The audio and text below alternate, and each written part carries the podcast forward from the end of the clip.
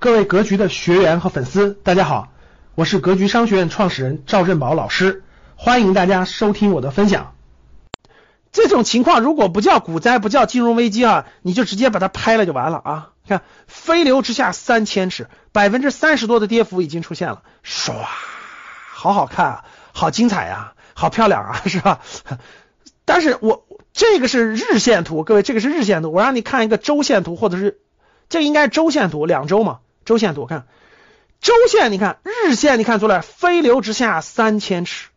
对吧？这是日线图，飞流直下三千尺。周线图你看，其实就两周时间，其实就两周，啪啪，第一周上，第二周跌得更凶。你看，这是零八年金融危机都都没有这么长，看零八年金融危机都没有这么长，看一周跌这么多，你看它一周就一周才这么多，看一周才这么多，结果到现在一个歘就下来了，对吧？所以呢，各位。衍生出来了啊，第一个，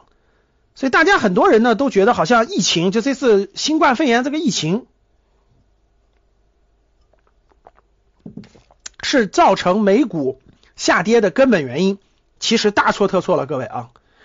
疫情这次的疫情是美股暴跌的最后一个稻草，大家都听过，就是压死骆驼的最后一个稻草。其实教室里有很多格局的老学员。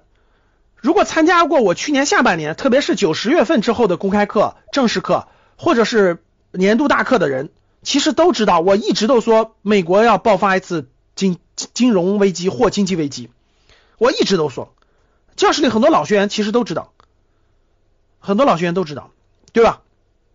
所以呢，这个我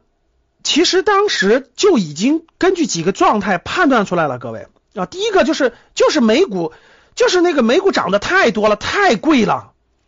涨得太多太贵了。几个重要指标其实都出现了。格局的老学员认真学习过格局课程的，其实我都讲过很多指标，很多方式。当时最高点的时候，其实去年下半年的时候，美国股市的总市值已经占到 GDP 的比重已经达到了百分之两百了，各位，就达到百分之两百了，知道吗？什么概念啊？什么概念，各位？都达到百分之两百了，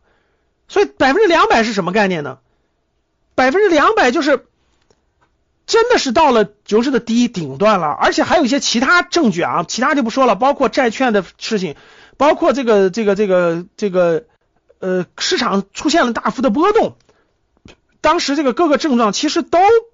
都判断出来了。大家看这张图，我放的这张图的这个。在这个位置，其实当时的这个巨幅波动，其实就已经，而且它太贵了，真的太贵了，很多公司的市值市值已经特别特别贵了，所以各位当时呢就已经判断美股可能要有一个暴跌，可能要有个暴跌，而且这次暴跌还不是简简单单的暴跌啊，有可能爆发一次金金融危机，但是呢谁都不知道哪谁都不是神，各位对不对啊？其实谁都不是神，谁都无法预估。谁都无法预估，说是这个，哎，这个这个这个，我到底什么时候爆发这个这个金融危机？所以呢，这个预估不出来。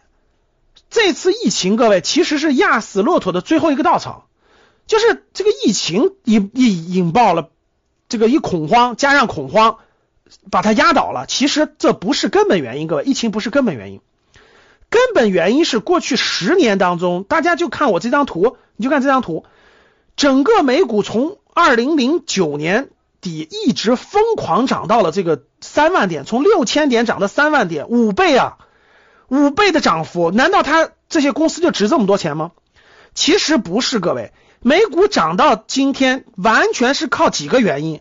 第一个原因就是美国这个大规模的印钱，就是大规模的这个。美国和欧洲大规模的这个印钱，然后呢，那个放放钱，然后钱出来以后又没地儿去。本来呢，他们的想法也是很好的，呃，这个印更多钞票，希望这些钱干嘛？进实体经济，拉动制造业的增长，让制造业去，让你看特朗普想的也很好，让那个制造业重新回美国，让制造业在美国又重新发展。但是这个资本很聪明的，资本知道这个钱到了工厂里不赚钱。你你你就算把工厂建起来第一消费者不需要消费者已经饱和了。第二它的成本肯定比在中国或东南亚生产要贵。所以这些钱就死活都不进实体经济这些钱都留到股市里了。感谢大家的收听本期就到这里。想互动交流学习请加微信三幺幺七五幺五八二九。三幺幺七五幺五八二九欢迎大家订阅收藏咱们下期再见。